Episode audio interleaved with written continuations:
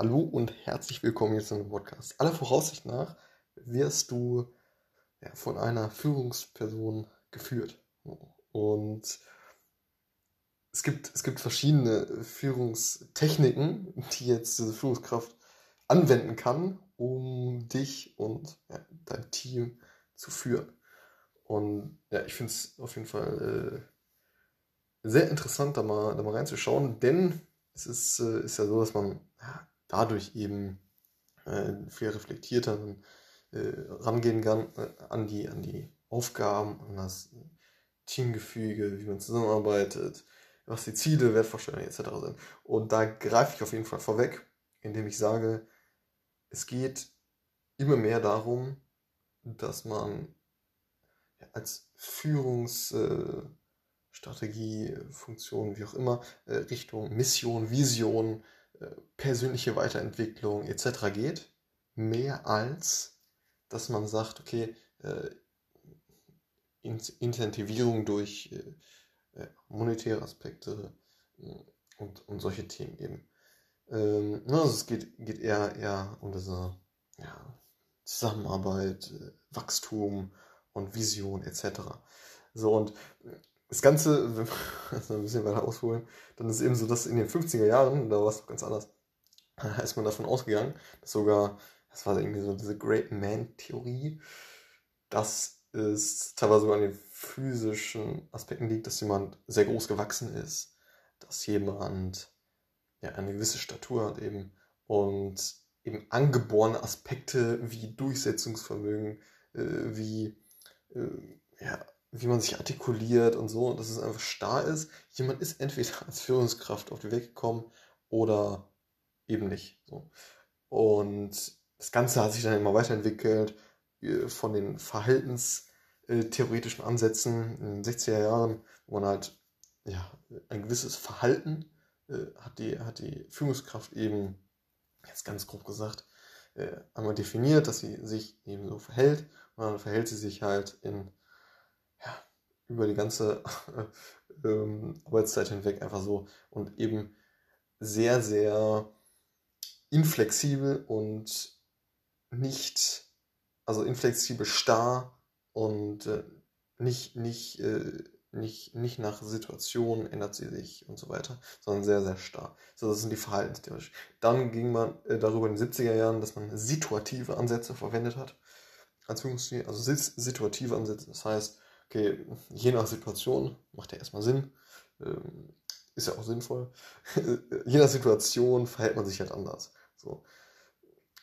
Ist jemand ähm, schon eingearbeitet äh, oder je nach Organis Organisationsstruktur, je nach äh, Projekt, je nach Personstyp äh, und so weiter ändert man seine ja, sein, sein Führungsverhalten eben so. Das sind diese situativen Ansätze. Also die, das, was jetzt momentan halt vor, ähm, ja, ab den 80er Jahren so, ist eben die New Leadership School, so nennt man das. Mm, da sind eben zwei Aspekte zu nennen. Einmal die transaktionalen, also transaktionale Führung und einmal die transformationale Führung zu nennen.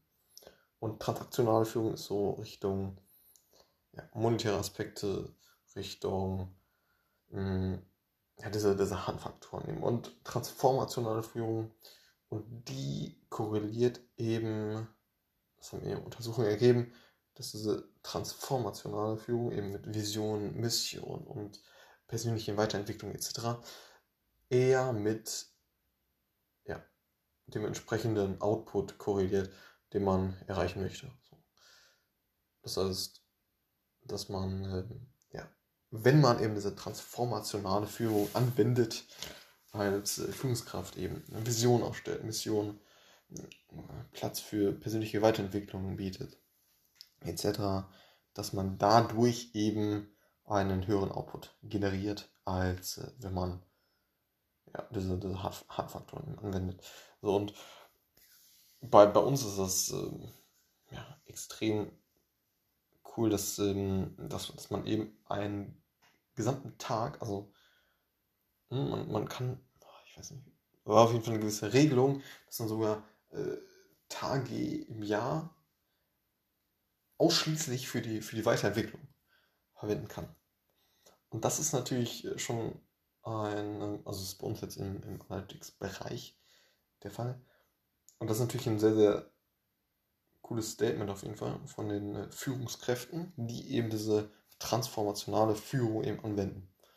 Und ja, das eben verstanden haben, dass ja, die Mitarbeiter sehr motiviert sind und einen höheren Output generieren letztendlich, wenn sie sich weiterentwickeln können, wenn sie eine sehr steile äh, ja, Lernkurve eben haben und starke Vision, Mission etc. Mehr sogar, als wenn man dann durch harte monetäre Aspekte etc. dann incentiviert wird. Und das zum Verständnis dazu, vielleicht mal ganz cool, auch als Nicht-Führungsperson das Ganze irgendwie nachvollziehen zu können, dass eben so ist, dass, ja, dass, dass eben die Daten, Datenlage so ist, äh, bei Studienlage, dass man eben durch diese transformationale Führung, sprich Vision, Mission, persönliche Weiterentwicklung, äh, Team und so weiter, dass man damit einen höheren Output erreicht. Alles klar. Bis zum nächsten Mal. Ciao.